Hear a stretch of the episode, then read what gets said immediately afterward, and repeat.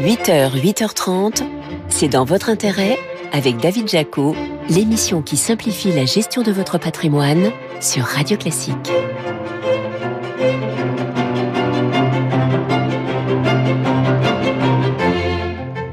Bonjour, ravi de vous retrouver pour un nouveau numéro de C'est dans votre intérêt sur Radio Classique. Votre invité ce matin, c'est Patrick Artus, le chef économiste de Natixis, avec qui on parlera notamment de l'inflation en France qui est repassée sous les 3% et du CAC 40, tout proche du cap historique des 8000 points.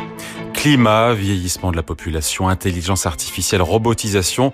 On vous dira comment investir dans ces fonds dits thématiques censés anticiper dès aujourd'hui les tendances économiques fortes de demain. Enfin, on vous parlera de la niche fiscale des locations Airbnb qui est toujours dans le flou.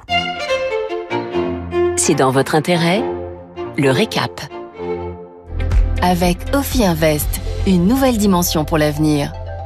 Retour sur les infos patrimoniales clés de cette semaine avec vous, Laurent Grassin. Bonjour Laurent. Bonjour David. Directeur de la rédaction de Boursorama. On commence avec une nouvelle qui ne va pas faire plaisir à grand monde. Bon, je le crains, hein. les conclusions de l'Observatoire des tarifs bancaires sont sans appel. Après une relative stabilité en 2023, les principaux frais bancaires repartent à la hausse cette année. Au 5 janvier dernier, dans 100 établissements, 8 tarifs ont augmenté en moyenne et 6 sont restés stables ou affichent une baisse.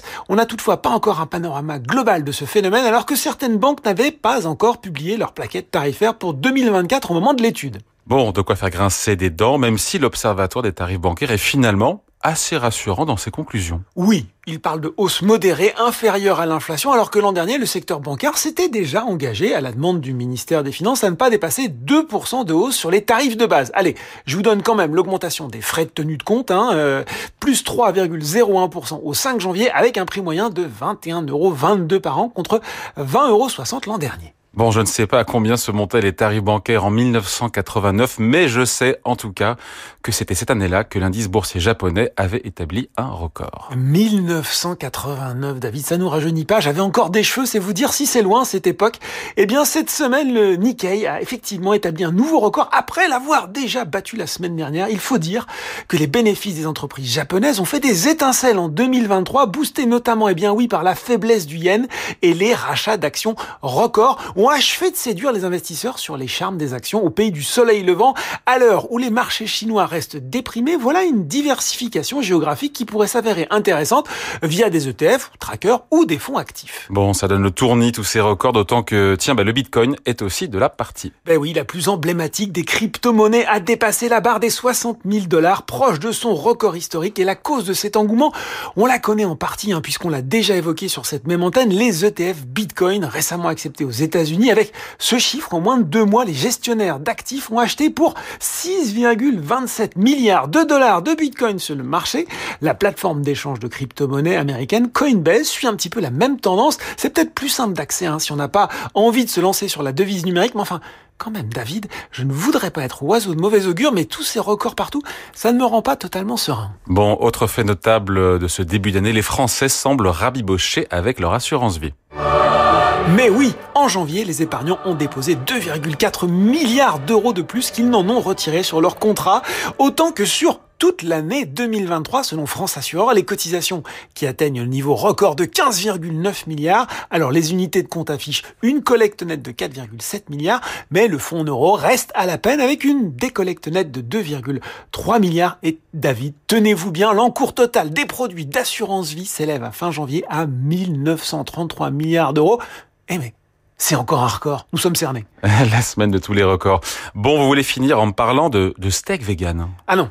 Ah non. Non, comme ça, non. Ah non, non, non, non, vous ne pouvez plus dire. Alors ça, hein, non, c'est pas possible. Alors qu'un décret interdit d'ici trois mois l'utilisation des termes liés à la viande pour évoquer des produits végétaux. Mais j'ai quand même une performance savoureuse à partager avec nos auditeurs investisseurs, celle de Beyond Meat. Bon, vous voulez tester encore mon niveau d'anglais, Laurent. Bon, ça veut dire, euh, ça veut dire au-delà de la viande, et c'est justement une société américaine spécialisée dans les substituts de viande fabriqués à partir de protéines de petits pois et certifiés vegan. Et je ne sais pas si on peut les qualifier de saignants ou de à point, mais en tout cas, les résultats de l'entreprise ont enflammé les marchés plus rapidement que je ne suis capable d'allumer un barbecue. Plus 80% mardi, plus 30% mercredi, plus 8% jeudi.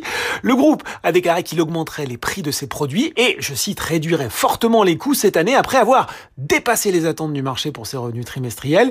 Il table également sur une marge brute 2024 entre le milieu et le haut de fourchette, à cette circonstance, des 10%, de quoi couper l'appétit aux vendeurs à découvert pris à contre-pied sur ce titre, sixième le plus shorté sur le Nasdaq. En tout cas, si vous voulez aligner vos investissements avec vos valeurs, voilà peut-être un titre à mettre dans votre chariot, euh, dans votre portefeuille. voilà le bilan des courses de la semaine. Merci Laurent pour ce récap. Laurent Grassin, directeur de la rédaction de Boursorama. Merci David. Allez, c'est votre invité à présent. C'est dans votre intérêt, l'invité. Notre invité ce matin sur Radio Classique, c'est Patrick Artus, le conseiller économique de Natixis. Bonjour Patrick. Bonjour David. Alors l'inflation poursuit euh, sa baisse en France et passe sous les 3% sur un an février, chiffre INSEE. On peut dire que la désinflation n'est pas remise en cause? Il faut, euh, je crois, être plus prudent. Euh, effectivement, l'inflation est à 2,9%. Mais si on regarde cette désinflation, elle vient assez largement de la baisse des prix de l'énergie. Euh, et si euh, on a d'autres euh, indicateurs de l'inflation par rapport, par exemple, les prix des services ou par exemple les coûts salariaux des entreprises, on voit que l'inflation n'est pas vaincue. Euh, le, les, les, coûts salariaux unitaires, c'est-à-dire les coûts salariaux des entreprises euh, duquel on déduit les gains de productivité, sont un indicateur avancé très très bon, hein, très performant de l'inflation. Euh, on, a eu en 2023 euh, une, hausse des, salaires en, en, France de 4,5% en moyenne. Toutes les études des, instituts de ressources humaines euh, anticipent une hausse de 3,5% en 2024.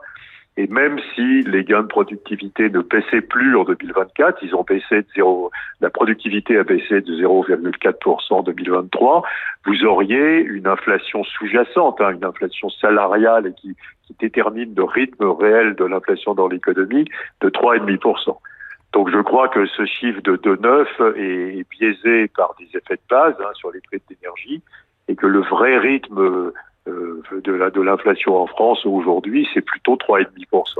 Ça veut dire que quand le euh, gouvernement parie sur une inflation à 2,6% en fin d'année, euh, vous n'y croyez pas? Bah, le, le, le, pari du gouvernement est, résulte de ce que le gouvernement se base sa prévision sur une double hypothèse. Sur l'hypothèse de rebond de la productivité, donc de retour de gain de productivité, et sur une hypothèse de, baisse rapide des taux de marge des entreprises. Alors on peut avoir euh, quand même euh, des, réserves sur ces deux hypothèses. Euh, la, productivité du travail en France baisse fortement depuis depuis 2019. Elle est, elle est six points plus basse de niveau de productivité par tête hein, et six points plus bas que, que en 2019, hein, à la fin de 2023. Et il a encore baissé, comme je l'ai dit avant, en 2023. Donc euh, faire l'hypothèse d'un rebond de la productivité dans une situation conjoncturelle difficile avec des et avec des faits de des, des, des causes structurelles de, de, de, la faible productivité toujours là hein, le, la, la, souffrance au travail euh, ces causes vont hein, de la souffrance au travail à l'insuffisance des dépenses de recherche développement des dépenses de de, de, robotisation euh, il n'y a, a, pas vraiment d'amélioration de ces causes structurelles de de la faible productivité. Et puis, euh, euh, supposer une chute des, euh, des, des, marges des entreprises, bah d'abord, ce n'est pas ce qu'on a observé hein, dans le passé. Et puis d'ailleurs, ça serait une très mauvaise nouvelle parce que si vous aviez une chute des marges des entreprises qui fabriquaient hein, une inflation plus faible que, que celle que j'attends, ben vous auriez un, un effet très mauvais sur les résultats des entreprises et très mauvais sur l'investissement des entreprises. Donc c'est pas c'est pas c'est pas du tout souhaitable par ailleurs qu'on ait une hmm. baisse forte des marges des entreprises. On reviendra quand Patrick, on reviendra quand à 2% d'inflation en France? Qui est bah, l'objectif de la BCE bah, Peut-être jamais, parce que le, le problème, c'est qu'il y a des causes d'inflation structurelle plus élevées. Euh, vous avez euh, les, les, coûts de la transition énergétique. Alors au moins à court terme, à court terme, c'est pendant 15 ans ou 20 ans, vous devez euh, investir beaucoup, amortir beaucoup de capital, alors que vous aviez un capital de production d'énergie qui était déjà amorti, donc c'est des coûts supplémentaires et c'est inflationniste.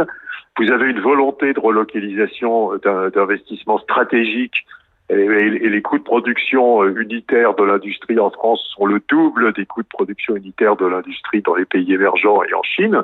Donc c'est inflationniste. Vous avez le vieillissement démographique qui génère une très, très forte tension sur le marché du travail et cette tension est alimentée aussi euh, avec la faiblesse des gains de productivité. Donc il y a beaucoup de raisons de penser que l'inflation sera euh, durablement plus élevée qu'elle n'avait été, par exemple, entre 2000 et 2008, avant la crise des, subprimes.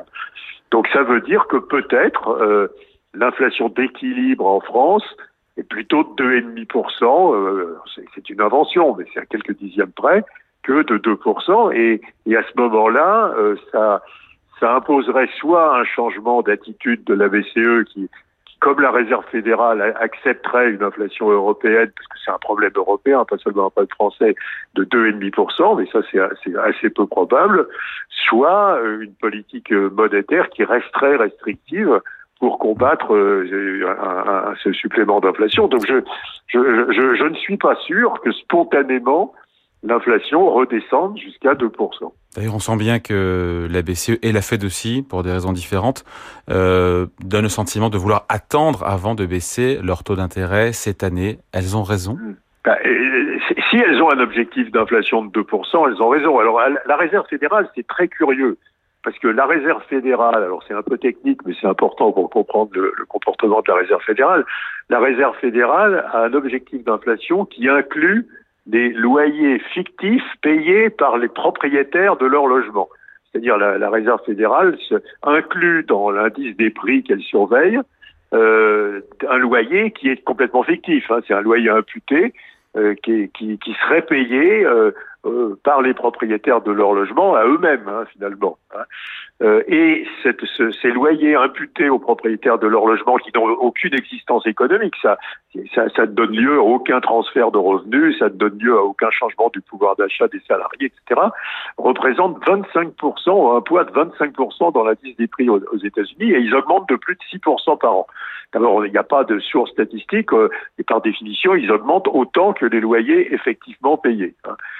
Et donc, ça crée, euh, ça crée une hausse par rapport à 2% de 1 point de l'inflation américaine. L'inflation aux États-Unis euh, serait, euh, si, si, on n'incluait pas ces loyers imputés dans le, dans le calcul de, de l'inflation objective, ce serait autour de 2,5% et serait très acceptable par la Réserve fédérale. Donc, et ça lui permettrait de baisser ses taux d'intérêt sereinement. Et ça lui permettrait de baisser ses taux d'intérêt, mais elle, elle, elle, considère que cette inflation fictive et ces loyers fictifs sont de la vraie inflation, ce qui n'est pas vrai, ce qui est critiqué beaucoup dans, par, par, les, par les universitaires et même par certaines fêtes régionales, pour des papiers de recherche en expliquant que ça n'a pas d'existence réelle. Mais, mais tant qu'elle fait ça, bah, elle, elle, elle a un point d'inflation en plus que de ce qu'elle mesurerait normalement et donc ça la bloque hein, dans la baisse des taux d'intérêt. Et tout ça n'empêche pas, Patrick, BCE, tout ça n'empêche pas euh, l'indice boursier parisien d'approcher le seuil oui. des 8000 points. Est-ce que tout ça est justifié au regard des fondamentaux économiques, macro et microéconomiques? Alors, euh, cela, si vous regardez les indices européens, c'est comme aux États-Unis. Hein, vous avez les sept magnifiques aux États-Unis et vous avez sept ou huit entreprises qui euh, expliquent la totalité de l'indice euh, européen. Vous avez SNP, Stellantis, je vais en oublier, euh, euh, BBVA, euh, Unicredit, etc. C'est très concentré sur un petit nombre de valeurs, cette hausse des indices. Hein. Aux États-Unis, c'est les valeurs liées à, à l'intelligence artificielle.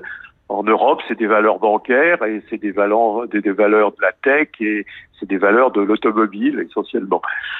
Donc déjà une inquiétude, c'est que euh, ça, ne, concerne pas l'ensemble des, valeurs. Hein, ça concerne un, petit sous-ensemble de valeurs, cette hausse très forte. Les valeurs européennes ont augmenté de 50-60% euh, de, depuis un an. C'est, cet ensemble de, petit ensemble de valeurs très spécifiques. Et ensuite, euh, euh, on, a, on, on, a, on a le Bitcoin. Et alors, je crois qu'il faut rapprocher la hausse du Bitcoin. Hein, on est, on est passé de 20 000 à 63 000 dollars en quelques, en quelques semaines. Euh, la, la, hausse du Bitcoin nous, nous dit qu'il y a un déversement d'épargne des, euh, des, supports traditionnels de l'épargne. D'abord, c'était les dépôts à vue, c'était des dépôts, des dépôts à terme dans les banques, les money market funds, etc., les fonds monétaires, vers euh, le marché du Bitcoin et probablement vers le marché de ces, euh, de ces valeurs particulières. Donc, on, a plus les conséquences d'un mouvement de réallocation de l'épargne. Vous savez que l'épargne euh, retenue par, euh, par les ménages européens est considérable et c'est une, c'est une épargne qui est concentrée sur les ménages à revenus élevés et donc qui n'est pas consommée hein, mais qui est investie, donc qui reste sous forme d'épargne. Euh, et, d'ailleurs, c'est la, la même erreur d'analyse qu'on fait parfois aux États-Unis. L'épargne additionnelle accumulée pendant la crise de la Covid aux États-Unis était concentrée sur les Américains les plus fortunés et donc euh, n'influence très peu la consommation des ménages. Patrick, vous êtes plus à l'aise avec un indice boursier parisien à 8000 points qu'un bitcoin à 60 000 dollars? Ben, je suis, je suis pas à l'aise avec les deux. Je suis plus à l'aise avec l'indice boursier parce que bah, les, les, les, profits des entreprises sont élevés, euh, les dividendes sont élevés, elles font des rachats d'actions importants. Donc on a on a on a on n'a pas une crise économique. Donc on a on, on, a on a une raison rationnelle pour attendre des cours boursiers assez élevés. Mais cela étant, on peut s'inquiéter à nouveau de ce que ça que cette hausse des cours ne concerne qu'un petit nombre de valeurs. On peut s'inquiéter de ce que l'environnement géopolitique qui est quand même affreux. Enfin, je veux dire, regardez le discours de la, la, réponse de Poutine à Macron. Enfin, je veux dire, ça fait peur. Donc, euh, l'environnement qui n'est absolument pas pris en compte euh, absolument pas pris en compte. Mais, mais, mais, vous avez des indices de risque géopolitique qui ont été développés par des réserves fédérales, etc., régionales, euh, ou par des, des, des, des, investisseurs privés. Ces indices de risque politique qui sont, qui sont en général basés sur le nombre de mentions du risque géopolitique dans, la, dans les grands médias ou, ou, dans les recherches des banques ou des, des, ou des brokers, sont aussi extrêmement bas. Donc euh, le monde financier ne s'inquiète pas du risque géopolitique, ce qui est quand même assez surprenant. Et puis, vous n'avez eu aucun effet négatif sur les cours boursiers de la forte remontée des taux d'intérêt depuis le début de cette année. Donc, euh, il y a probablement une part de, du niveau des cours qui est justifiée fondamentalement, et puis qui est justifié par, par exemple, par les perspectives, par le prenez Nvidia par exemple, par les perspectives de résultats liés à l'intelligence artificielle. Euh, et il y a une part qui est une bulle, quoi, je dirais, qui est, qui est simplement liée à la, le, le, le cumul sur un petite valeur d'un transfert d'épargne. Allez, merci beaucoup. Patrick Artus, donc le conseiller économique de Natixis. Merci beaucoup, David. Allez, on parle placement à présent. C'est dans votre intérêt Investissez-vous. Faut-il ou pas investir sur les fonds dits thématiques? Réponse avec vous, Vafa Amadi, bonjour. Bonjour David. Directeur de la gestion action thématique chez CPRAM. Bon alors, climat, vieillissement de la population, intelligence artificielle, robotisation et j'en oublie. Anticiper dès aujourd'hui les tendances fortes de demain, c'est un peu ça le concept des fonds thématiques. C'est exactement cela. Notre travail consiste à identifier les tendances à long terme. Une fois que nous avons vérifié, euh, je dirais, la robustesse, la force de ces tendances et leur durabilité, euh, on essaye de les définir sur le plan financier euh, à travers des univers d'investissement, à travers des titres cotés qui sont les plus exposés à ces tendances, et ben de, constituer un portefeuille par la suite et de transformer cette croissance en performance. Bon, qu'ont en commun tous ces fonds thématiques Donc, on l'a dit, sont positionnés sur les grands enjeux économiques, sociétaux, digitaux des prochaines années, des prochaines décennies? Mais tout n'est pas thématique non plus. Il faut discriminer tout n'est pas thématique. En fait, notre travail essentiel, et nous sommes des têtes chercheuses, euh, enfin, notre travail consiste à voir euh, vraiment ce qui est durable, ce qui est porteur, ce qui euh, constitue une opportunité de croissance. Et comme vous dites, tout n'est pas thématique non plus. Et en fait, parmi les fonds que vous voyez exister aujourd'hui, il y a un taux assez important de fonds en tout cas de thématiques qui n'ont pas été transformées, faute précisément de, durabilité, de robustesse, etc., etc. Donc il y a vraiment un travail en amont euh, de, de, de, vraiment de vérification du bien fondé de la thématique qui est, qui est extrêmement colossale. Hmm. Comment euh, le climat, le vieillissement de la population euh, se transforment, sont des thèmes porteurs, on le comprend bien, comment ça peut être source de performance En fait, il faut imaginer ces, ces, ces tendances à long terme comme euh, du vent dans les voiles des bateaux. Imaginez les entreprises qui sont des, des, bateaux et imaginez cette, cette, cette, cette espèce de vent qui les porte. En fait, ce sont des, des phénomènes, des tendances de croissance Juste pour prendre un exemple extrêmement proche de chez nous, le vieillissement de la population, on peut sans aucune peine imaginer que nous sommes de plus en plus nombreux à être euh, dans, cette, phase de notre vie qui est le vieillissement. Au-delà de 65 ans, on considère que nous y sommes peu ou prou. Et effectivement, cette masse croissante, cette population qui s'accroît avec de besoins très identifiés, ben, apporte un surcroît de croissance aux secteurs, aux entreprises qui sont exposées à cette tendance. Les thèmes les plus porteurs, euh, les méga tendances les plus porteuses actuellement. Il y en a un certain nombre, David, mais on peut, je pense qu'on peut les résumer autour d'un certain nombre, en tout cas en, en, autour de trois grandes tendances. D'abord, je vais prendre la, la, la, la révolution technologique qui façonne notre vie au quotidien. Je pense que c'est relativement simple à voir. Euh, on a parlé énormément au cours des 18 derniers mois de l'intelligence artificielle. Ça n'en est qu'une facette. Et puis il y a une vie en dehors d'NVIDIA. Absolument. Heureusement, il y a des entreprises qui sont extrêmement innovatrices, qui, qui apportent euh, de plus en plus de solutions, de, de facilités à nos vies. Donc la digitalisation est une tendance de fond. Le, la deuxième tendance, la famille de tendances, concerne les, le changement climatique. Et, et je dirais tout ce qui est environnement, biodiversité, c'est une lame de fond qui va durer pour des décennies des décennies devant nous, et c'est un sujet qu'il convient d'adresser dès, dès, à présent, à travers des fonds solutions, des fonds de transition climatique. Et la troisième famille de tendances que j'identifie, euh, ce sont des tendances démographiques, qui sont certes peut-être moins euh, spectaculaires en termes d'amplitude et de, de, de croissance expo exponentielle, mais c'est une, lame de fond. Ouais. On comprend, euh, voilà, le, le, ces fonds d'investissement, euh, leur concept est facile à appréhender. Euh, est-ce que l'appétence des épargnants, est-ce qu'elle est là? Parce que c'est facile à comprendre et que ça donne aussi du sens un petit peu euh, oui, ces placements. Oui, bah, écoutez, s'il n'y avait qu'un sens euh, sans performance, euh, je pense que ça n'aurait été qu'un effet de mode. Et euh, ça fait une bonne quinzaine d'années que cette industrie, qui est certes naissante, est là. Et nous avons eu euh, des années, mais vraiment extrêmement, euh, extrêmement intéressantes en termes de collecte, en termes d'intérêt.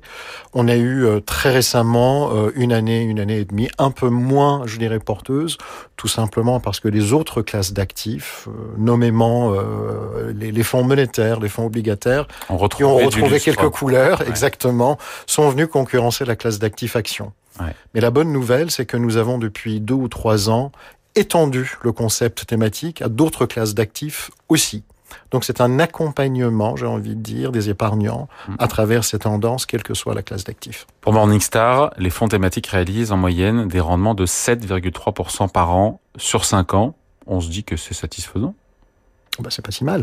Est-ce est que c'est compa comparable au fonds classique? Oui. Alors, euh, les études que, que nous menons chez CPRAM euh, montrent que sur le moyen long terme, les fonds thématiques ont largement tenu leurs promesses. Évidemment, je vous parlais des, des, des 18 derniers mois qui ont été difficiles, pas uniquement parce qu'il y avait d'autres classes d'actifs qui venaient concurrencer les, les actions, mais parce que tout simplement, il y avait un marché extrêmement concentré à travers les, les Magnificent Seven. Oui, euh, sept magnifiques. Exactement, les sept magnifiques qui faisaient que les marchés actions étaient à deux vitesses. Soit on en avait, on était investi dedans, soit toute autre diversification aurait été très objectivement sous-performante. C'est un investissement de long terme, bien sûr. On finit là-dessus. Comment savoir si le fonds thématique que me propose mon conseiller en gestion de patrimoine ou ma banque est de qualité, compétitif? Écoutez, ça c'est euh, tout un chacun de faire le travail, je pense, mais il faut se fier au fait aussi que euh, la gestion thématique est une gestion très euh, ressourcephage. Ce que je vous disais, le travail en amont, l'accompagnement de ces tendances, la compréhension, je pense qu'il faut se fier à des structures qui ont les moyens de mettre en place tout le travail nécessaire à travers toute la chaîne de valeur.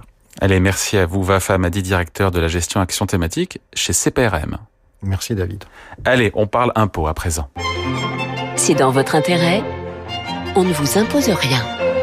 Avec une hausse spectaculaire passant de 300 000 locations en courte durée en 2016 à 800 000 en 2021, la location meublée séduit de plus en plus de propriétaires en France. C'est pourtant une pratique qui est souvent pointée du doigt, accusée d'exacerber la tension sur les prix immobiliers à quelques mois des JO de Paris cet été. Bonjour Jérôme Barret. Bonjour David. Maître Jérôme Barré, avocat associé chez Yards. Pourquoi la location meublée pose-t-elle autant de problèmes? Eh Bien, l'idée c'est de réorganiser le marché locatif, vous le savez, et d'éliminer euh, les avantages qui peuvent être jugés excessifs euh, des locations meublées. Et donc le gouvernement a décidé d'ajuster ce cadre fiscal de la location meublée pour le rapprocher de celui de la location nue. Donc actuellement, il y a une nette distinction entre les revenus des locations meublées considérés comme étant des revenus commerciaux de ceux des locations nues, qui sont vus comme des revenus civils, non professionnels, indépendamment des efforts d'investissement. Donc pour ces meublés de longue durée ou de courte durée non classés, on a un abattement forfaitaire de 50% qui eh s'applique jusqu'à 70 700 euros, contre 30% pour les locations nues en dessous de 15 000. Et enfin, les meublés de tourisme classés profitaient jusqu'à présent d'un abattement de 71% pour les recettes allant jusqu'à 188 voilà. 700 euros. Et il y a eu des modifications euh, qui ont été apportées par la loi de finances 2024 un. En fait, la loi de finances pour 2024 a adopté euh, récemment hein, et a diminué l'abattement dont bénéficient les propriétaires de ces meublés touristiques non classés à la suite de ce couac gouvernemental. Trois régimes fiscaux cohabitent à l'issue de cette entrée euh, en vigueur de la loi. L'allocation de meublés de longue durée classique qui ouvre droit à un abattement de 50%, celui de la location de meublés de tourisme classé ouvrant toujours un abattement de 71% dans la limite de 180 700, ce qui est large, et celui de la location de meublés de tourisme non classé ouvrant droit à un abattement de 30% dans la limite de 15 000, ce calquant sur le régime de l'allocation nue. Bon, quelles sont les complications soulevées par cette euh, loi de finances 2024 et comment le gouvernement s'y prend et envisage de rectifier, euh, de corriger le tir? Eh bien, la principale difficulté réside dans le fait que la loi de finances pour 24, telle qu'elle a été adoptée, ne correspond pas à l'intention du gouvernement, qui voulait uniformiser les règles d'imposition pour tous les loueurs de meublés touristiques sans distinction de classement. Et donc, la loi ne modifie en réalité que le régime des meublés non classés, laissant inchangé celui des meublés classés. Donc, face à cette erreur matérielle, le gouvernement a commis, a promis, pardon, pas commis, il a promis une correction rapide. C'est chose faite avec la population BOFIP, le bulletin officiel des finances publiques du 14 février dernier, une mise au point par l'administration fiscale. Donc les contribuables vont pouvoir en fait autour pour les revenus pardon de l'année 2022 choisir soit le régime nouveau, soit appliquer l'ancien régime et donc on va avoir cohabité 50% pour les meubles non classés avec des revenus inférieurs à 77 000 et 71% pour les meubles classés, euh, meublés classés jusqu'à 188 700. Jérôme, quelle assurance on a sur l'application de cette doctrine administrative et comment est-ce que les contribuables qui nous écoutent doivent se préparer et préparer leur déclaration de revenus de 2023. C'est bien toute la difficulté parce que l'assurance de, de, de, pouvoir se prévaloir de cette doctrine administrative est incertaine. Parce qu'en fait, à la suite de cette doctrine, vous savez que la doctrine, ça engage l'administration et pas forcément les euh, contribuables, mais euh, si c'est un avantage, on s'en sert. Eh bien, cinq sénateurs sont intervenus et ont formé un recours pour excès de pouvoir dénonçant le développement exponentiel des meublés de tourisme et les effets néfastes, je le cite entre guillemets, sur nos marchés immobiliers locaux. Donc il faut s'attendre à ce que la décision du Conseil d'État arrive peut-être dans la limite euh, des déclarations, mais ça n'est pas certain. Et donc pour le moment, ben, on attend et on espère que et on profite des avantages qui sont fournis par le BOFIP. Mais la, la décision du Conseil d'État va peut-être changer les choses et peut-être d'ailleurs que ça obligera à reporter euh, le délai euh, final des déclarations. Conclusion? Bah dans le contexte actuel, la conclusion, c'est que la remarque générale que je pourrais faire, c'est qu'on est toujours dans le débat tourisme, fruit du tourisme, habitation, location, hôtellerie, et que pour l'instant, ce débat n'est pas définitivement tranché. Merci beaucoup. Explication signée Jérôme Barré, avocat associé au sein du cabinet Yards. Merci David. Voilà, c'est dans votre intérêt. C'est fini pour aujourd'hui. Émission à réécouter en podcast sur radioclassique.fr et sur vos plateformes habituelles. Je vous retrouve bien sûr dimanche prochain. En attendant, la musique revient avec votre week-end Radio Classique présenté par Laure Maison.